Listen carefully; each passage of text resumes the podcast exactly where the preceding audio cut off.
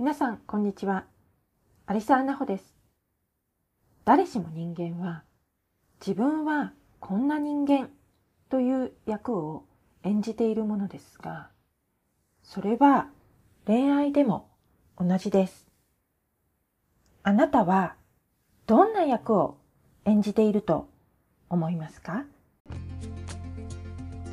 ようこそ、レディーなお話、ポッドキャストへ。ホステスを務めるのはアリサーナホです。私は働く女性の婚活やハイレベル転職のエキスパートです。10年にもわたる転職の経験から年収の上がる上手な転職の仕方、キャリアの作り方、そしてアラサーからの成功する婚活の仕方など私のトライエラーの経験から忖度なしで私にしか語れない貴重な情報をシェアしています。それでは早速今回のエピソードを聞いてみましょう。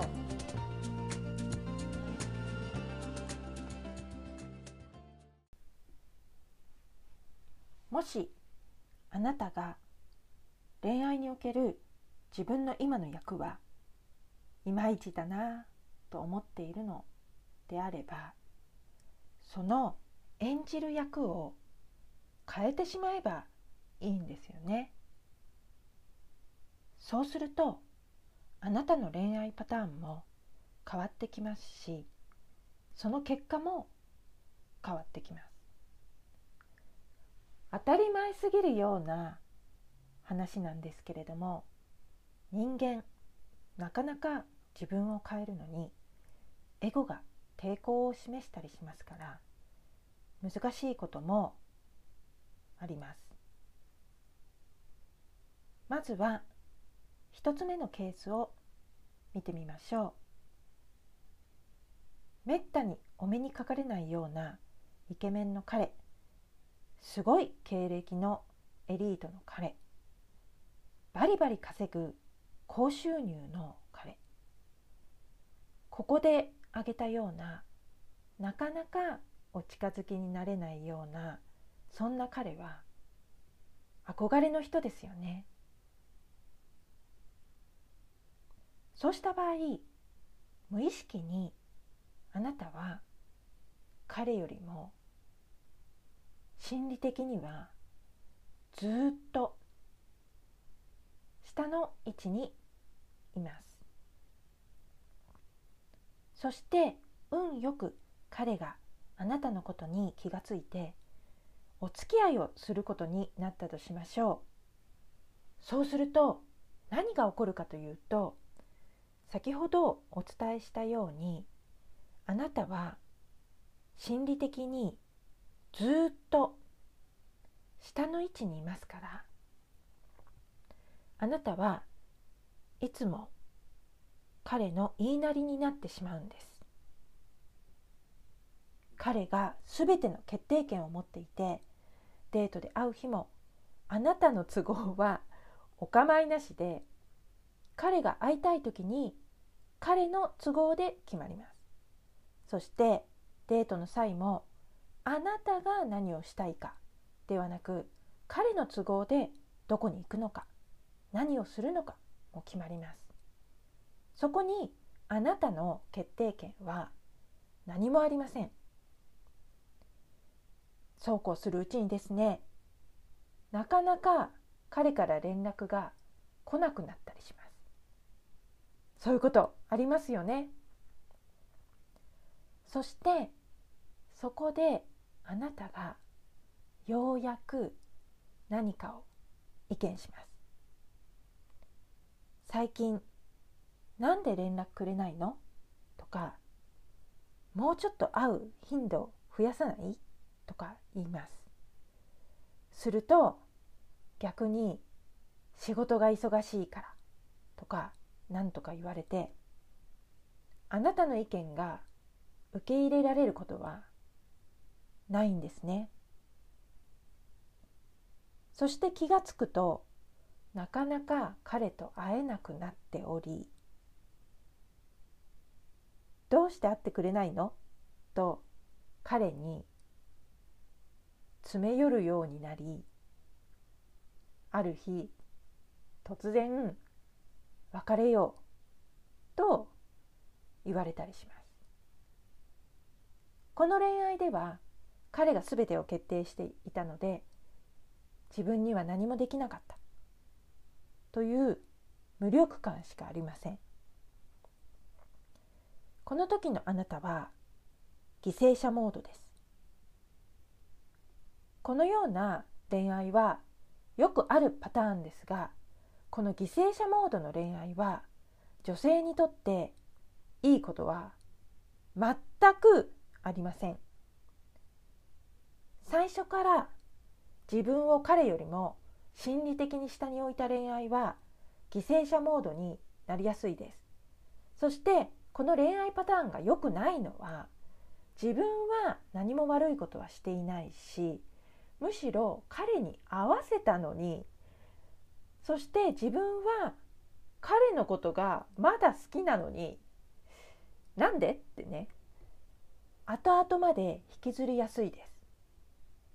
そしてこれがあなたのデフォルトの恋愛パターンになっていたとしたらこのパターンを破って別の恋愛パターンを作るともっと幸せを感じられる恋愛の展開になっていきます。ここで皆さんにお知らせです。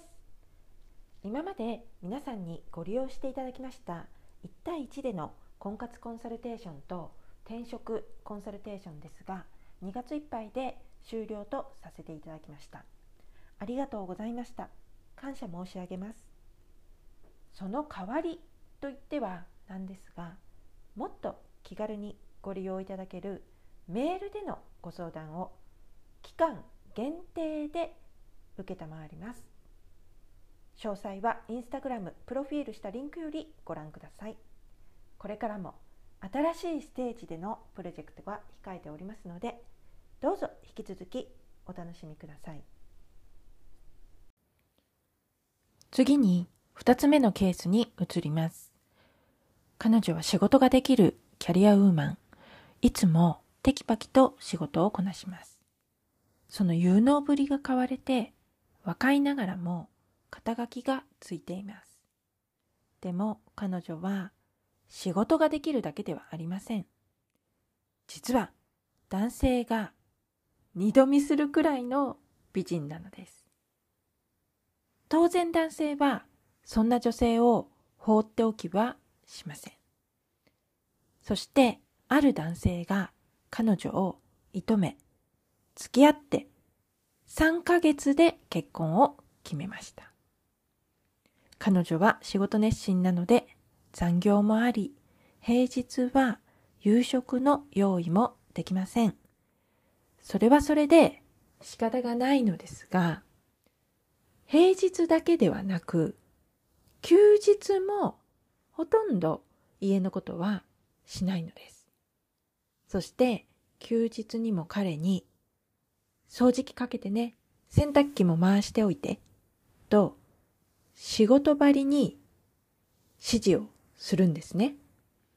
そして自分は実家へ帰ってしまったり、好きなことをしに出かけてしまうのです。最初はそんな彼女を許していた彼でしたが、そのうち、なんで彼女はこういう行動をとるのだろうか、と疑問が湧いてきてですね、彼女が出かけている時には、寂しさから他の女性とデートをするようになりました。そして、その結末はどうなるのかというと、大人の皆さんならもうお分かりになりますよね。というわけで、こんなパターンもありますね。この場合の女性は言うなれば、女の仮面をかぶった男モードです。この時の彼女は男性と対等という意識が強いので、心理的にも対等です。上でもなければ下でもありません。外見は女性だけれど、行動は男性そのものです。この場合も健康的な関係を築ける恋愛を維持していくのは難しいです。例に今挙げた女性はたまたま美人だったので結婚にこぎつけましたが結婚へ至る前においてもちょっと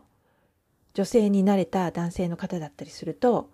デート中話をしている時に彼女の口調であったり話す内容からこれは中身は男だなとこの女性は女性の仮面をかぶった男性なんだなと気がつくこともあります。この場合の難点はというと女性の方では自分がそのような状態になっているということに気がつきにくいということです。いつも仕事モードでいるので考え方も男性的でそれが当たり前になっているんですね。ですから自分が男性の目にどう映っているのかわからず一人でどうしてモテないんだろうと悩んでいたりします。そして三つ目のケース。あなたは面倒見の良いタイプ。ちょっと頼りない感じの男性を見ると、ついいろいろと世話を焼いてあげたくなってしまいます。一人暮らしの彼のところへ行き、部屋の片付けをしたり、食事を作ってあげたりします。大抵の時は、彼がそんなあなたの料理を褒めてくれるだけで満足で幸せを感じます。でも、彼も幸せそうにしている割には、結婚の毛の字も言ってくれません。こんなに尽くしているのに、このままずるずると一緒にいても結婚できるのかなと心配になる時もありますが、あまり彼に強く出て何かを言ったことはないので、もしここで何かを言って別れようと言われたら、今まで築いてきた彼との関係を一気に壊してしまうかもしれないと思うと怖くなって何も言えません。この場合の女性は都合のいい女モードですね。彼にあれこれ尽くしている割には彼からあなたへの対応は芳しくありません。また心のどこかで彼に尽くさなかったら尽くしていなかったら自分は愛されないのではないかという不安や恐れがあります。ここまで3つのケースについてお伝えしてきましたが、そうそう、私のパターンはこのパターンというものはありましたか？恋愛がうまくいかない、辛い恋愛になってしまっている。という場合は、大抵この3つのうちのどれかに当てはまるはずです。そして、もしあなたの恋愛パターンが当てはまっている場合、この恋愛パターンをやめれば、やめれば、もっと楽で楽しく彼にも大事にしてもらえるという恋愛に移行できます。この恋愛パターンを破るには、いつもと行動を変えればいいんですよね。例えば、出会いから付き合うまで、そして付き合ってからの行動を変えるんです。私のメンバーシップサイトではどう変えるのか、変え方についてもお伝えしていきたいと思っていますので、メンバーシップにご興味がある方は、Ladies Be Beautiful 公式ウェブサイト、ladiesbb.com ladiesbb.com ポップアップよりご登録ください。今回のエピソードはここまでになります。いつもご視聴くださっている皆さん、ここまでお聞きくださり、ありがとうございました。次回のエピソード更新は、1回お休みを挟みまして、4月19日になります。今回もご視聴ありがとうございました。エピソードをお聞きになったら評価とレビューをお願いいたします。他の方の参考になりますし私も皆さんからのコメントを楽しみにしています。また次回のエピソードでお会いしましょう。さようなら。